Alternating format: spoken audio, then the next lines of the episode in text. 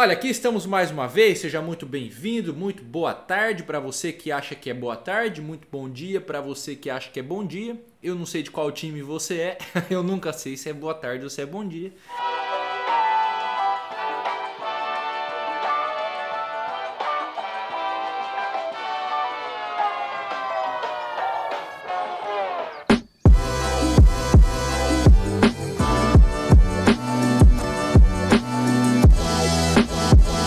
Nós vamos aqui começar a nossa quarta parte, a penúltima. Amanhã finalizamos então todas as partes sobre a criação de hábitos.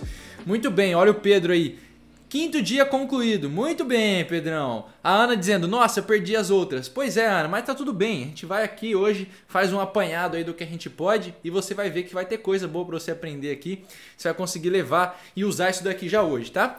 Então, ando trabalhando igual um camelo. Eu também, somos dois. Então, é normal, eu entendo você, eu sei como é que é. Olha, para você que tá chegando, entenda: todos os dias nós fazemos uma live às 12, nossa live das 12. Muito bom dia, Ângela. E essa live não fica salva, a gente vem aqui, bate um papo rapidinho, 15 minutos, 20 minutos, vai embora almoçar, sei lá, descansar, voltar para o trabalho e saímos daqui com alguma coisa que você pode aplicar na sua leitura aí já hoje, né? Para ver se a gente começa a melhorar a nossa capacidade, nossa capacidade de ler, nossa capacidade de conversar, de pensar, de fazer as coisas, tá certo? Olha, só um aviso, aqui um parêntese rapidinho. Agora o Instagram me permitiu colocar selos, a gente está pensando o que, que a gente vai fazer com isso, mas se você quiser apoiar meu trabalho, é muito baratinho. Pega um selo aí e me ajuda, tá bom? Então é só se você quiser, fica à vontade. Vamos lá. Hoje nós vamos falar sobre tornar um hábito, né, fácil, um comportamento fácil de fazer. Lembre-se, vamos pegar aqui fazer um, já que tem gente chegando aqui que não viu as lives passadas, vamos pegar um apanhado para a gente entender o que, que a gente está falando aqui, ó. Você viu minha canequinha de engenheiro? Ó, engenharia. Quem disse que eu não tenho minha, minha canequinha de engenheiro aqui? Pois é, vamos lá. A gente pode dividir um hábito em quatro partes, certo?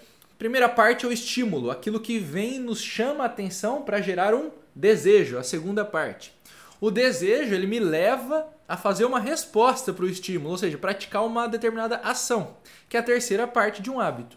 E a minha resposta, a minha ação, ela me gera então uma recompensa. A recompensa é o que? É o que o meu desejo queria. Então eu tinha um desejo lá na parte 2, eu chego na quarta parte do hábito e pego aquela recompensa que satisfaz o meu desejo, tá certo?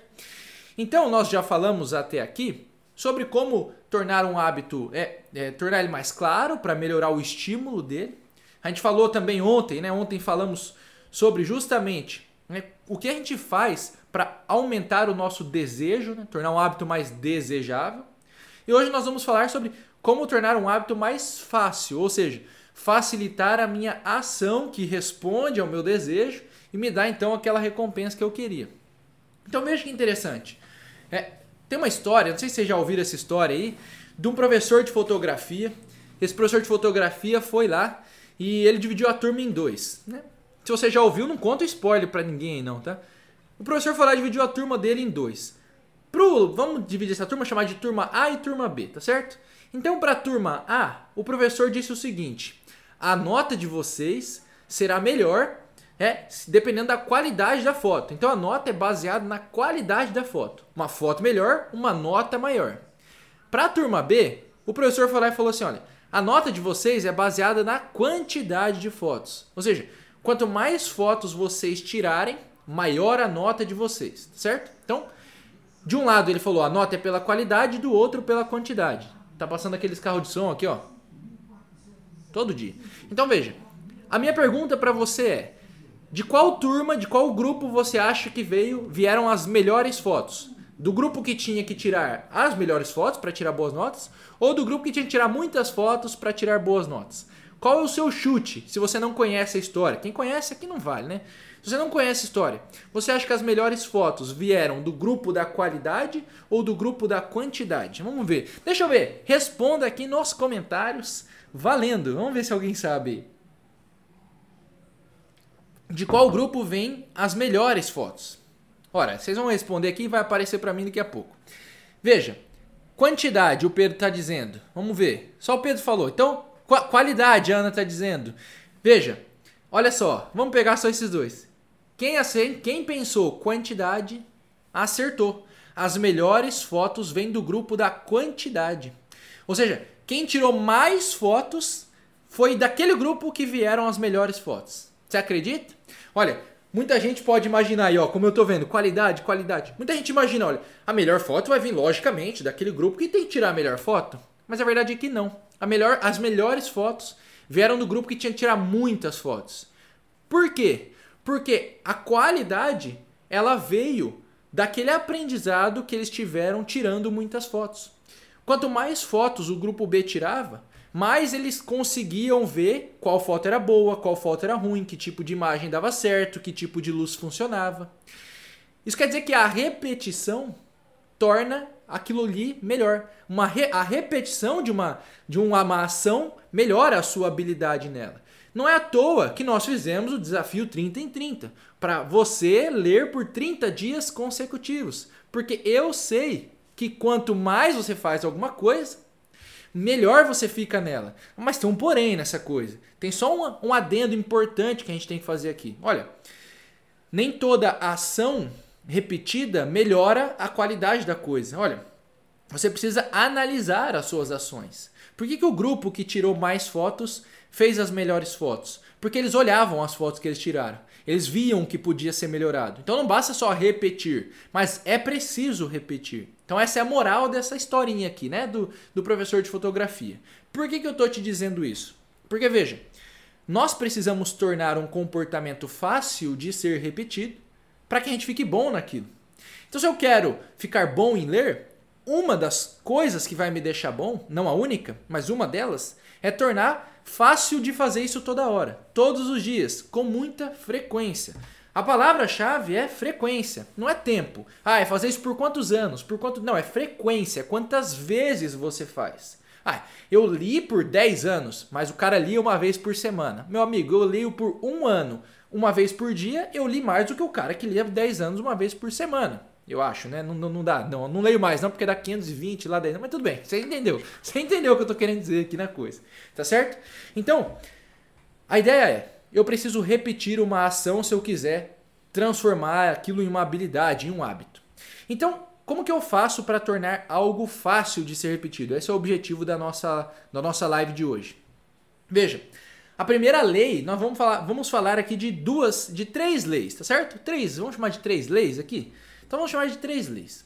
A primeira lei importante, e essa eu aprendi com um amigo meu, inclusive, tá aqui no livro também, do James Clear, Hábitos Atômicos, mas eu aprendi com um amigo meu vendedor essa lei. É a lei do mínimo esforço. Esse meu amigo, né, o nome dele era Pedro, inclusive. O Pedro ele dizia o seguinte: olha, ele vendia pra caramba. O Pedro era um baita vendedor. E ele falava o seguinte, cara, Sabe como é que eu vendo muito? Eu uso a lei do mínimo esforço. Eu faço o, o, o meu cliente ter um esforço mínimo para comprar o meu produto. Então eu vou lá na casa dele se precisar, eu falo tudo, eu explico tudo. Ele tem que fazer o mínimo possível. É, essa era a regra do Pedro lá. Essa regra serve para criar um hábito. A gente tem que entender que o ser humano, ele tende a fazer, ele quer fazer aquilo que custa menos. Por isso que é fácil você ver o Netflix, entendeu? Por isso que é mais fácil você deitar no sofá e ver o Netflix do que você ir para academia fazer exercício por uma hora.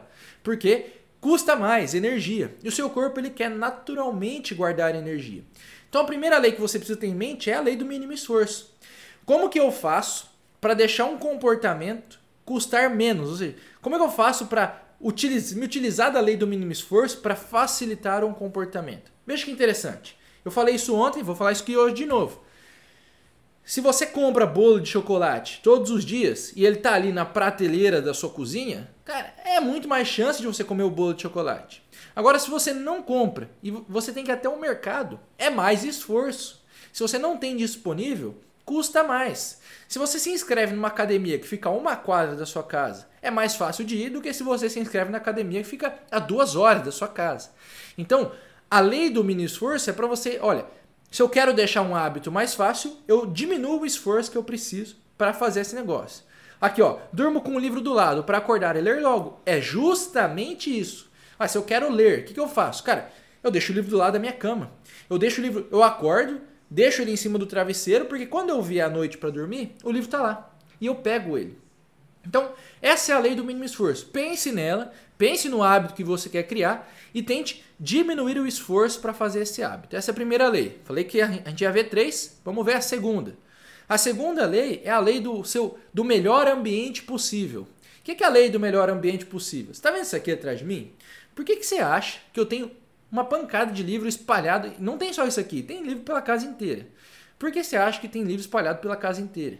Porque o ambiente, ele me ajuda a fazer o que eu quero, que é ler. Então eu quero ler mais. Se eu quero ler mais, eu deixo o meu ambiente todo propício à coisa. Então eu tenho luz, luz boa aqui, iluminação, eu tenho uma mesa boa, eu tenho sofá espalhado pela casa inteira para sentar em qualquer lugar e poder ler.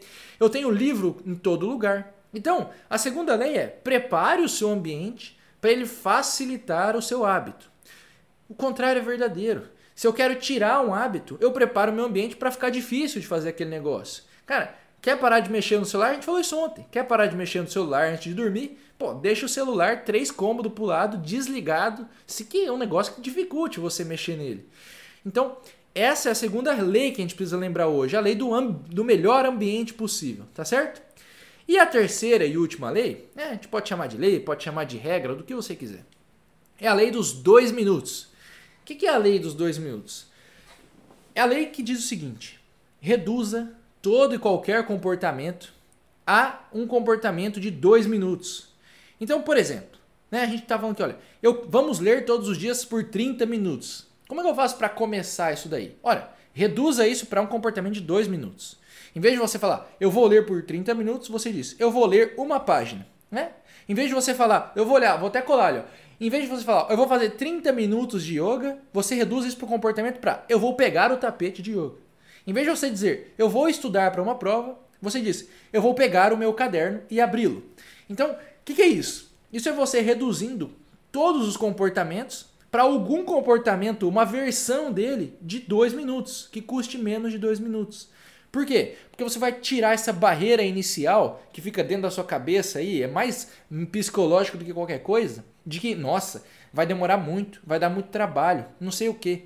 Então, você diminui qualquer comportamento que você quer criar para uma pequena versão dele de dois minutos, né? de menos de dois minutos. No livro Ultra Learning do Scott Young, ele diz isso muito bem. Olha, um dos motivos de eu procrastinar, né, de eu ficar enrolando para começar alguma coisa, é porque eu coloco uma barreira muito grande de início. Então, ó, ah, vou ler por meia hora. Pô, mas meia hora, bicho, eu nem leio, entendeu? Como é que eu vou ler por meia hora? Pô, diminua para uma versão de dois minutos. E aí você se concentra em finalizar esses primeiros dois minutos. Porque você vai ver, quando você faz isso, você tende a continuar. É, a famosa, não serve, a gente vai usar aqui, né, mal utilizado, a gente vai usar a lei da inércia. Uma vez que você se coloca em movimento, é mais fácil você permanecer em movimento. Então você diminui a barreira inicial do, do início do movimento para você começar esse negócio. Sabendo que uma vez que você começou, você tende a continuar. Então, vamos resumir a parada aqui, né, do nosso quarto dia falando de hábitos, amanhã é nosso último dia falando de hábitos. Você precisa tornar um comportamento mais fácil. E para você torná-lo mais fácil, você diminui a barreira de entrada nesse comportamento. A gente pode fazer isso de três formas. A primeira forma é você se utilizar da lei do mínimo esforço. Saber que eu tendo a querer guardar as minhas energias. Então eu diminuo o esforço para fazer algo. Se eu quero ler, eu deixo o livro ali na cama, né? Se eu quero ler antes de dormir, eu deixo na cama. Se eu quero parar de comer doce, eu paro de comprar o doce, porque daí ele não fica tão perto, eu tenho que fazer mais esforço para ela comprar ele. Segunda lei é a lei do seu do melhor ambiente possível. Então, olha, se eu quero ler, mas eu fico só em ambiente barulhento e etc, eu não tenho livro nenhum em casa, o meu ambiente não é propício, olha. Se eu quero ler, mas em cada cômodo da minha casa tem uma televisão me chamando para assistir Netflix, hum, é mais difícil. Então, essa é a segunda lei. E a terceira é a lei dos dois minutos. O que é a lei dos dois minutos?